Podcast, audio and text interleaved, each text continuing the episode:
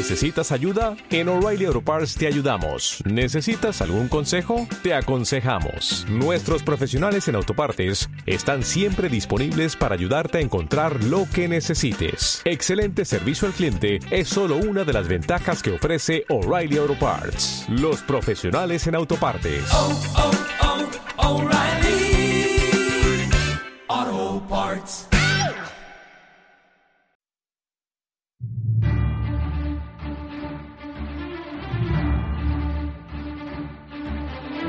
Bienvenidos seáis todos un podcast más de la Torre del Homenaje, nuestro programa número 12 que además os aconsejo que no dejéis de escucharlo porque hoy tenemos entre manos un gran castillo, ya veréis.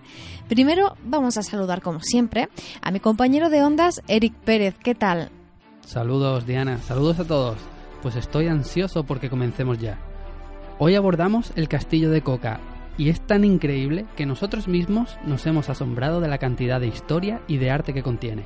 No es el primer castillo que nos asombra, la verdad.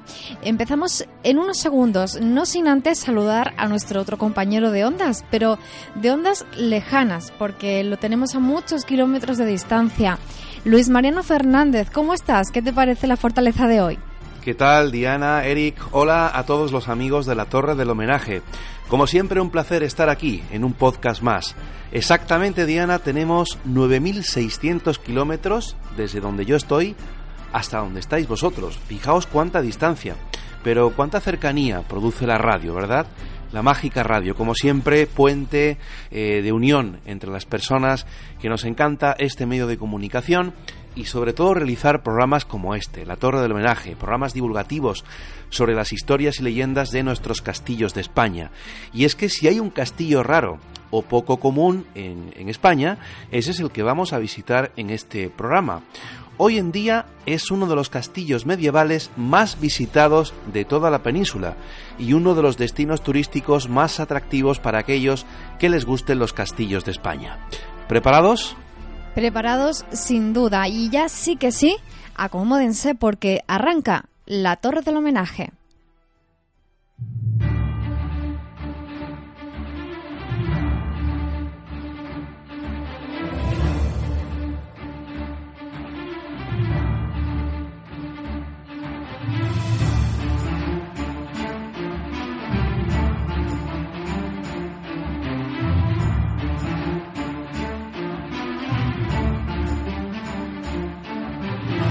La Torre del Homenaje.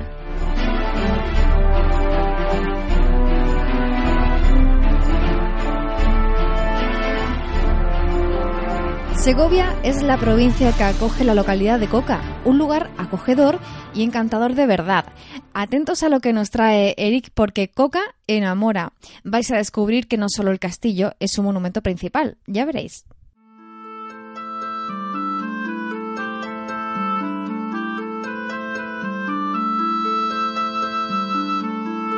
Fueron los celtíberos los primeros en habitar la ciudad de Coca en plena edad de bronce, y desde entonces la ciudad no ha parado de evolucionar, siendo conquistada y viendo pasar a grandes personajes como Almanzor, que fue un político andalusí y caudillo del califato de Córdoba, Alfonso VI e incluso el propio Napoleón estuvo allí.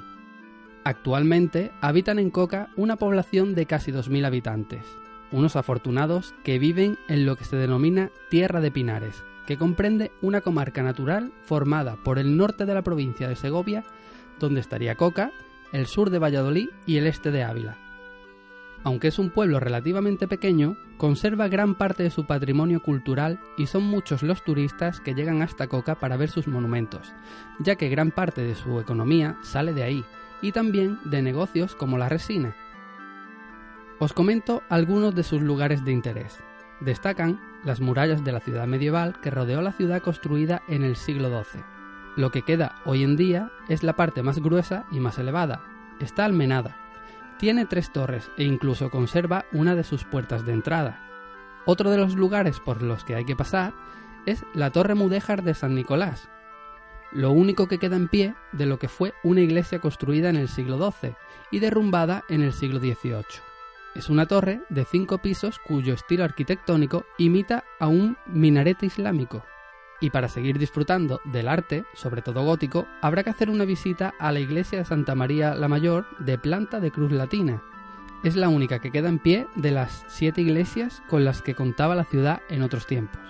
Allí nos regalan la vista su bóveda gótica y el retablo mayor, pero lo más valioso son los cuatro sepulcros renacentistas de la familia Fonseca, hechos de mármol de Carrara. Esta familia que fueron nobles castellanos y entroncaron con los reyes de Castilla. Pues allí están los restos de don Fernando de Fonseca, su mujer y sus descendientes. Estos serían los lugares más destacables de la localidad, además por supuesto de su castillo. ¿Y sabes qué tienen en común todos estos sitios que hemos dicho? ¿El qué? Que son lugares visitables y son gratis, así que no hay excusa para no visitarlos. Menos el castillo, ¿no? Claro, el castillo tiene un precio de entrada, pero es un precio más bien simbólico. Según indica en su página web, no llega ni a los 3 euros. Pues es asequible, sí. Es tiempo ahora de sumergirnos en las profundidades de la historia y trasladarnos hasta la época en la que fue construida la fortaleza.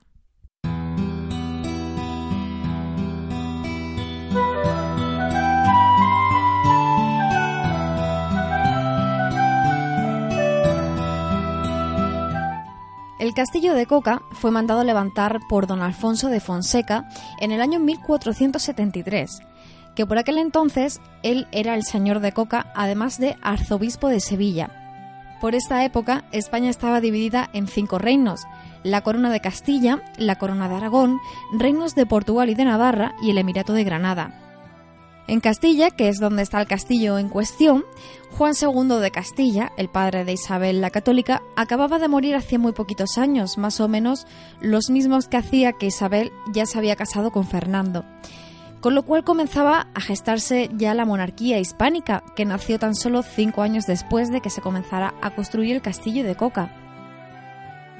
Otro dato que no quiero pasar por alto es que justo en el año que se empezó la construcción, en 1473, llegó la imprenta a Barcelona y a Valencia, gracias a los primeros alemanes que se asentaron en el lugar. Aunque el primer libro que se imprimió en España fue justo un año antes, el conocido Sinodial de Aguilafuente, donde se recogen las actas del sínodo diocesano celebrado en la propia villa de Aguilafuente y es que el obispo de Segovia encargó expresamente que se recogieran esas actas mediante, ese método tan innovador del que se escuchaba hablar que era la imprenta, y se lo encomendó a Juan Paris Heidelberg, un impresor alemán considerado como el primero en imprimir libros en España. Pero eso es otra historia que además también nos apasiona y mucho, así que mejor no meternos demasiado y pasar solo de puntillas como acabamos de hacer.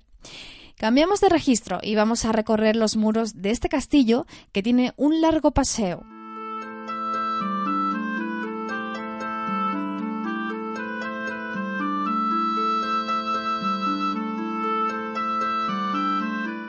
Pues ya estamos situados en el castillo y vamos a empezar a recorrerlo. La verdad es que visto desde fuera, el castillo es muy bonito, está tan cargado de detalles y formas que ya solo con verlo desde fuera te puedes hacer una idea de lo que te va a esperar dentro. Sí, porque está considerado como una de las más hermosas muestras de arte gótico mudéjar español. Y lo primero que llama la atención en comparación con otras fortalezas que ya hemos visto es que no está encaramado en un cerro, como por ejemplo el último castillo que vimos, el de Almansa, en el podcast anterior. En este caso, este está sobre llano, pero eso sí, lo rodea un tremendo foso. El castillo sirvió más que nada como residencia de la nobleza. Es un perfecto ejemplo de castillo medieval, con su barbacana, sus puentes levadizos, su pozo de escucha, su foso, que por cierto no es un foso natural, sino que se hizo exprofeso para la defensa de la fortaleza. Y además bastante profundo y ancho. Bueno, pues por un puente que, que hoy día es de piedra, en su día levadizo, accedemos a la muralla exterior o barbacana. De planta cuadrada, el recinto entero está construido en ladrillos, menos algunos elementos que son de piedra caliza como las aspilleras, las columnas del patio de armas y otros elementos decorativos. Y todo es obra de alarifes sevillanos. Nos habíamos quedado a las puertas de la barbacana. En el puente que cruza el foso, traspasamos esa puerta y ya estaremos dentro, pero no dentro de la fortaleza, sino en el pasillo que hay entre la barbacana y el edificio. Ya desde fuera es visible, pero desde aquí podemos observar mucho mejor que la barbacana tiene cuatro torres circulares en cada esquina, además de dos cubos que flanquean esa puerta por la que hemos entrado. También es de menor altura que el edificio, aunque cada torre tiene tres pisos y están construidas de manera que fuera imposible derribar. Hemos colgado en el blog, os lo digo para que le echéis un ojo, un enlace que os lleva a un tour virtual del exterior y, el pasillo que, del que estamos hablando ahora mismo, para que podáis ver cómo es en realidad. La verdad es que es una herramienta chulísima que, que, han hecho la empresa Prospectus Usus, en la que podemos literalmente recorrer el recinto, las murallas, el foso, los garitones, las bueras. Ya os digo, os recomendamos que le echéis un, un vistazo porque la verdad que, que está muy bien. Vais a recorrer como si estuvierais allí mismo. Pues sí, la verdad que recomendamos que lo veáis porque es bastante interesante. Pero bueno, seguimos en nuestro castillo. Y en este pasillo, que en realidad se llama Liza, podemos recorrerlo subiendo, si queremos, a las murallas para hacer el camino de ronda o entrando en los garitones, que son los espacios pequeños que hay en las murallas desde donde vigilaban el exterior. Una vez que ya hemos inspeccionado esa zona, ya podemos entrar en el castillo en sí, también de forma cuadrada. Esta segunda entrada es digna de pararse a observarla, de verdad, porque en una sola puerta hay todos los mecanismos de defensa posible. Hay doble puerta con rastrillo. En la parte superior hay un matacán con un espacio desde donde poder echar agua en caso de que se le prendiera fuego. En fin, que es que no le falta un detalle. Pues el edificio de la fortaleza, que ya hemos dicho que es de planta cuadrada, tiene también en sus cuatro esquinas una torre.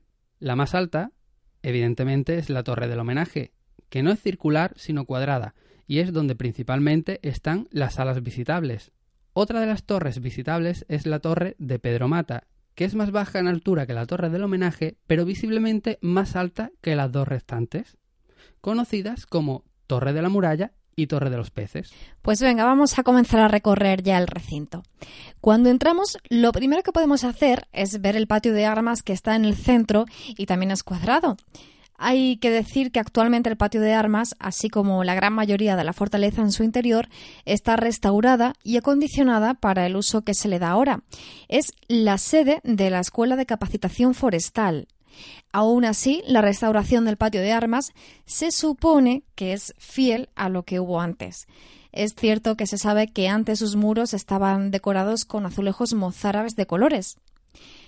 Observando el patio ya podemos comenzar la visita, que como hemos dicho eh, antes comienza por las salas de la torre del homenaje y que por cierto, ¿sabes cómo se va ascendiendo por la torre, no? Pues mucho me temo que por una escalera de caracol. Por supuesto, estrechita y empinada, como nos gusta a nosotros.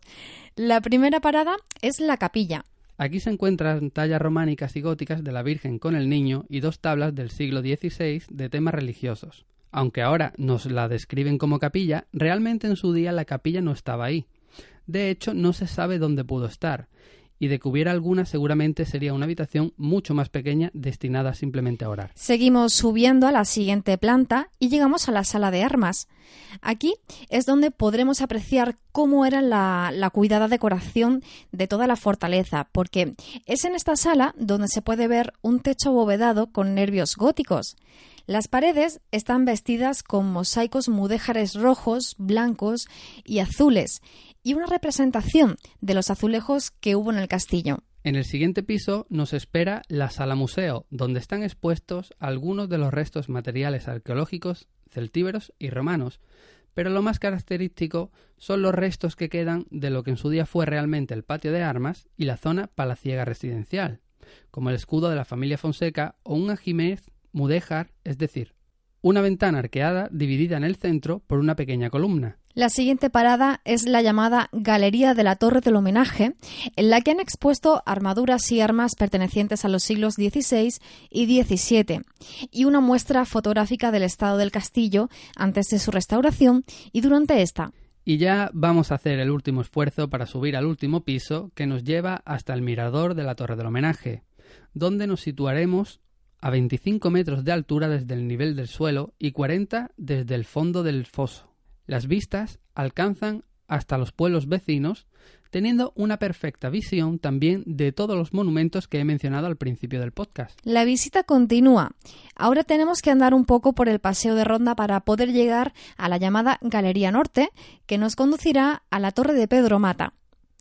Mientras la recorres puedes ver diferentes documentos históricos relacionados con la construcción del castillo. Y así llegamos a la parte superior de la Torre de Pedro Mata, donde está la sala de los jarros. Ya casi estamos finalizando el recorrido, ¿eh? La sala de los jarros es fascinante. Veréis. Aquí se conservan pinturas murales en sus paredes muy bonitas que representan jarros, motivos vegetales, arcos y frisos geométricos. Aunque esta sala también se la conoce como la sala de los secretos, y os explico por qué. Si dos personas se colocan mirando hacia la pared y pegados a ella en esquinas opuestas, pueden susurrar y escuchar lo que se están diciendo. Esta característica puede ser digna de la sección de misterios de Luis Mariano, pero en realidad tiene fácil explicación. Simplemente es por la forma de construcción de la habitación, ya que tiene un techo de cúpula y sus paredes son rectangulares y equidistantes. Pasa en muchas otras construcciones de este tipo, como por ejemplo la Alhambra, que hay una habitación que, que pasa exactamente lo mismo. Empezamos a bajar entonces por esta nueva torre y llegaríamos a la sala de acceso a la mazmorra. Justo debajo suya se situarían entonces pues estos calabozos. La sala de acceso a la mazmorra mantiene la misma delicada decoración de pintura mural que el resto, o al menos lo poco que ha quedado. Algunos historiadores mantienen que desde aquí se introducían a algunas personas en las mazmorras que estaban justo debajo, aunque realmente es algo confuso, ya que algunos narran que la mazmorra tenía en el techo una pequeña ventana redonda por donde entraban los presos y por donde desde luego pues era imposible escapar. Sin embargo, otros mantienen que el uso que posiblemente tuvo lo que se conoce hoy como mazmorras era simplemente un almacén. Pues nada, cuando lo visitéis vosotros, los que nos escucháis, comentarnos qué os ha parecido vosotros. Pues ya está, aquí finalizamos la visita bastante completita, diría yo. Es que es un castillo muy completo, ¿verdad? Tan completo que no le faltan las leyendas y misterios, que vamos a conocer ahora en nuestra siguiente sección. Misterios y leyendas del castillo.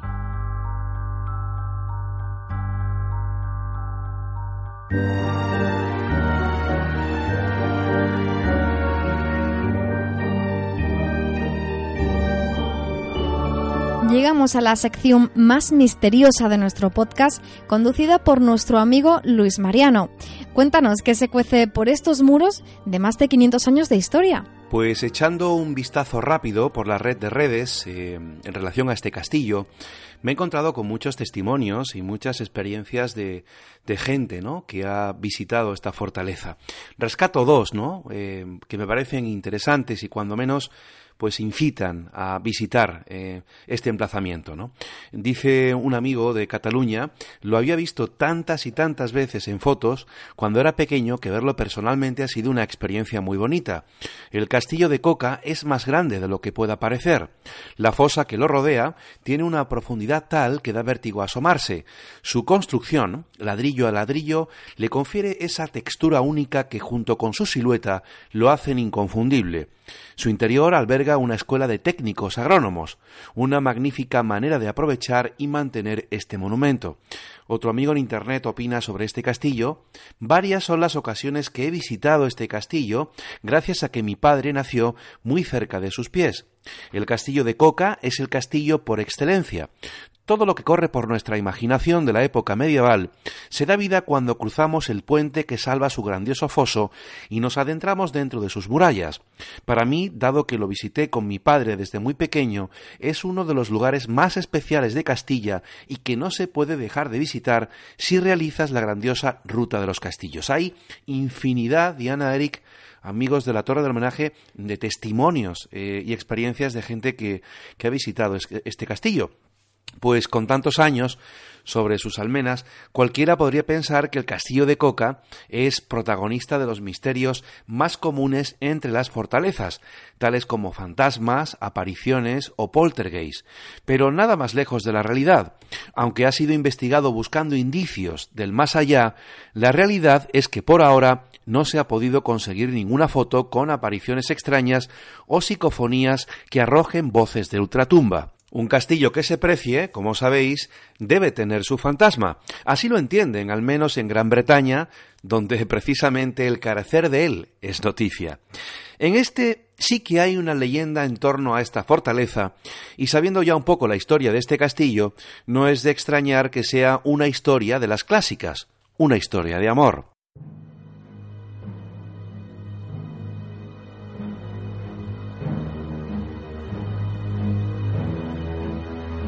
La historia que mayormente circula es una leyenda muy cortita en la que su protagonista es el marqués de Cenete, hijo de Pedro González de Mendoza, más conocido como el Cardenal Mendoza, que terminó quemado por las brasas que le arrojaron desde las almenas cuando pretendía a una dama de la familia Fonseca. Y este suceso tiene sus matices reales. Rodrigo Díaz de Vivar y Mendoza, marqués de Cenete, era un noble caballero bastante notable en su época. Era lo que puede decirse como el mejor de ejemplo de lo que era un caballero por aquella época. Un guerrero modelo, miembro de la corte ejemplar, educación culta y refinada y, como no, galán ante todo. Se casó en secreto con Leonor de la Cerda, pero en poco tiempo enviudó. Más tarde se volvió a enamorar, se encaprichó de la mujer equivocada. Se trataba de María Fonseca, sobrina de Fernando de Fonseca, uno de los primeros dueños del castillo de Coca. Debido a la fama de mujeriego que tenía Rodrigo, la familia Fonseca se opuso en rotundo a autorizar su relación y mucho menos unirse en matrimonio. Tanto fue así que Fernando el Católico ordenó que María de Fonseca se casara con otro hombre, a lo que la doncella se negó y fue recluida en los muros del castillo de Coca. De poco le valió la negativa, ya que más tarde tuvo que casarse con la persona que le impusieron. Rodrigo montó en cólera y comenzó a difundir el rumor de que el marido de María estaba casado con otra mujer a la vez que con su enamorada. Intentó entrar en el castillo de Coca para raptarla y fue ahí cuando casi pierde su vida, cuando verdaderamente le arrojan aceite hirviendo por el matacán. Esto fue todo un escándalo en la corte, unos nobles envueltos en rencillas amorosas, por lo que la reina Isabel la Católica, que siempre velaba por evitar los escándalos en su reino, encarceló a Rodrigo en el castillo de Cabezón. Hasta aquí podríamos decir que la historia es de un amor frustrado, pero como se suele decir, la vida da muchas vueltas y el tiempo lo pone todo en su sitio. María de Fonseca quedó viuda y la internaron en el monasterio de las Huelgas, y en 1506 Rodrigo se la llevó y se casó con ella en Coca, y al año siguiente Fernando el Católico terminó por aceptar esta unión y autorizó el enlace, aunque María fue desheredada por su familia. Pero bueno, al menos ellos pudieron estar ya juntos. De hecho, Rodrigo construye para ella el Castillo de la Calahorra en Granada, un castillo que tendremos que apuntar para hacer un podcast sobre él, porque fue uno de los primeros en introducirse en la arquitectura civil española con un estilo renacentista y la decoración del interior es espectacular. Bueno, ¿qué os ha parecido? Curiosa historia también esta del castillo de Coca, ¿verdad?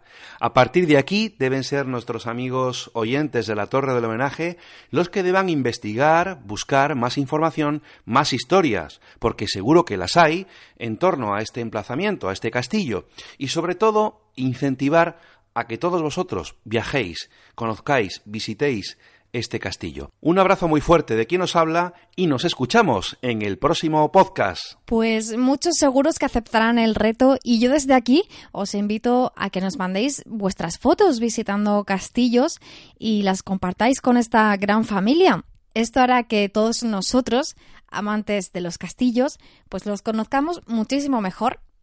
Vamos ya con la última sección de este podcast. Un abrazo Luis, nos vemos muy prontito.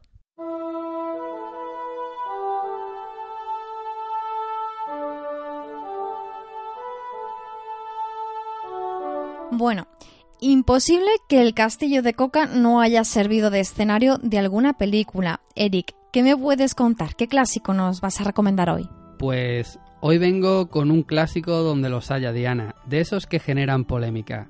Te traigo una película de género musical del año 67 de esas que o te encantan o aborreces. Sí, bueno, es que el género musical no todo el mundo lo digiere igual, ¿no? Y, y más uno de los años 60. Y es que además la película dura casi tres horas y contiene 13 temas musicales, así que no es apta para todos los públicos. Hablamos de Camelot, de Joshua Logan.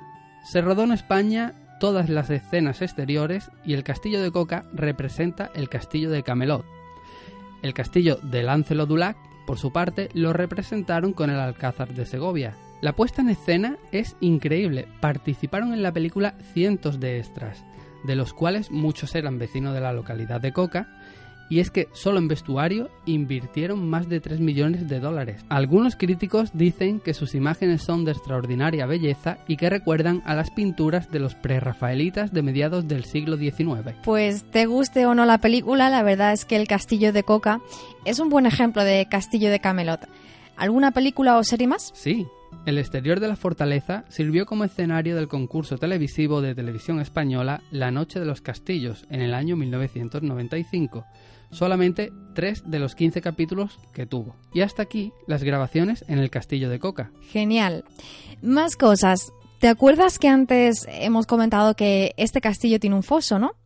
Pues todo parece indicar que se trataba de un foso seco, es decir, que nunca estuvo lleno de agua, entre otras cosas porque era muy difícil llenarlo con el afluente del río más cercano y por otra parte porque es de tal dimensión que era casi imposible que se llenara totalmente solo con el agua de la lluvia, ya que el terreno es permeable. Y aquí muchos estaréis preguntando, igual que yo, y entonces, si estaba seco, ¿para qué construir un foso? Pues porque, como hemos dicho antes, este castillo no está en un cerro o una colina escarpada que dificultara su asedio.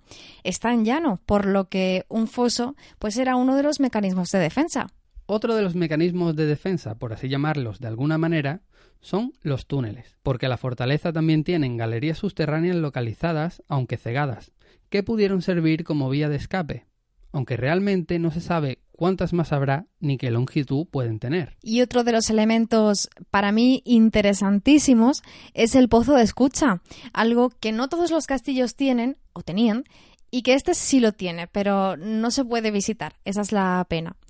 Aunque el castillo de Coca es un perfecto ejemplo de fortificación, también tenía sus puntos débiles y vulnerables de cara a un ataque. Como sus constructores lo sabían, hicieron un pozo de escucha cuya función era primero de poder sacar agua para refrigerar los cañones y segundo poder detectar las posibles minas que los enemigos excavaran desde el exterior para asaltar el castillo ya que gracias al agua se producirían unas ondas que delatarían las vibraciones de esas excavaciones. Además pensaron en todo, porque el pozo que tiene alimenta a tres conducciones, por lo que si las minas de los enemigos topaban con algunas de esas canalizaciones, la galería quedaría totalmente inundada de agua. Vamos, que es que es que no dejaron ningún cabo suelto. Sí, el pozo de escucha no lo habíamos visto hasta ahora. Otra cosa, Existen dos maquetas a escala del castillo de Coca repartidas y una está en Olmedo, en el parque temático de Mudéjar, y la otra en Klagenfurt, digo yo que se pronunciará así, en Austria, en el parque Minimundus. Pues si queréis visitar el castillo, se puede hacer, no sin antes consultar horarios y demás, porque, por ejemplo, en el mes de enero cierran.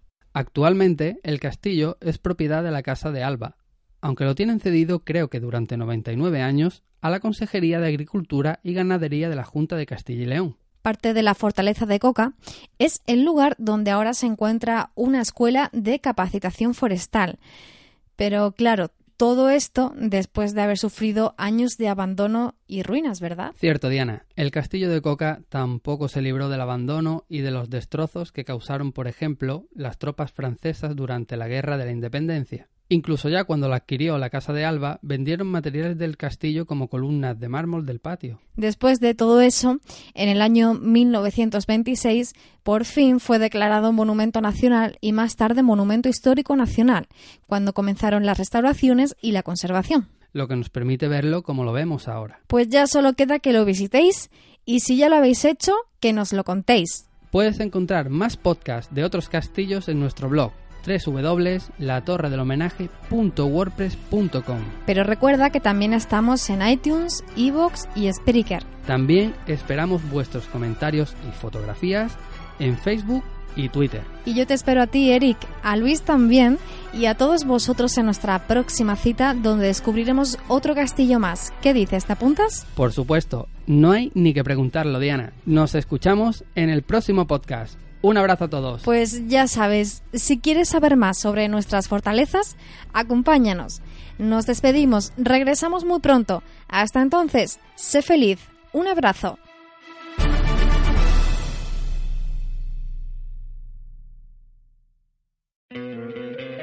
¿No te encantaría tener 100 dólares extra en tu bolsillo?